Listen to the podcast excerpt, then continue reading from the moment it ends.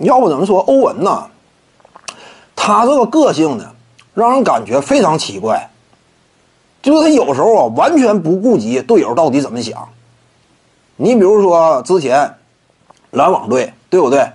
连战连胜，在两大顶尖头牌拿着顶薪的选手，长期缺阵的情况之下，丁威迪呀、贾莱特·阿伦呐、普林斯、哈里斯呀等等一干的率领球队跻身东部第八，已经非常优秀了。但欧文他说什么话呢？这成绩不算啥，我之所以加盟篮网啊，不是为了仅仅就当个第八，我是为了争冠来的。你看他说这话，他完全不顾及队友到底怎么想。当年也是嘛，凯文·乐福手感爆炸，对不对？单节眼看着啊，那这会儿其实应该啥呢？什么输赢啊？这眼看创造历史记录了，单节得分记录如果破了的话，很大一个新闻。至于队友而言，他的整个历史定位。甚至都能够有一定的拔高，多罕见这种机会！我之前谈过嘛，你数据型荣誉是没有那么顶尖，但对于一个一般般的球员来说呀，真要说你能够拔得头筹的话，拼上一份数据领域的历史记录的话，你这个地位跟一般般的，或者说跟原本肩膀头齐的一对比呀，你也占翘。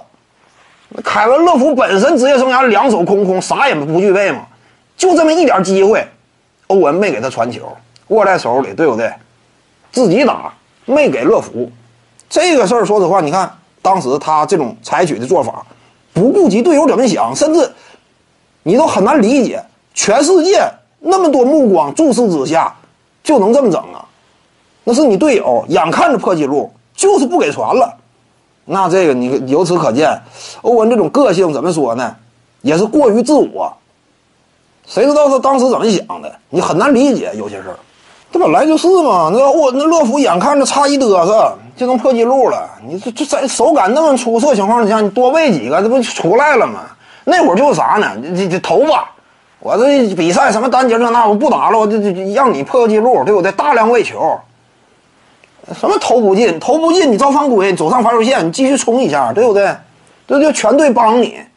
那关键时刻，队友当然得众志成城，帮助自己兄弟呀。但是欧文呢，临场撤梯子，对不对？各位观众要是有兴趣呢，可以搜索徐静宇微信公众号，咱们一块聊体育。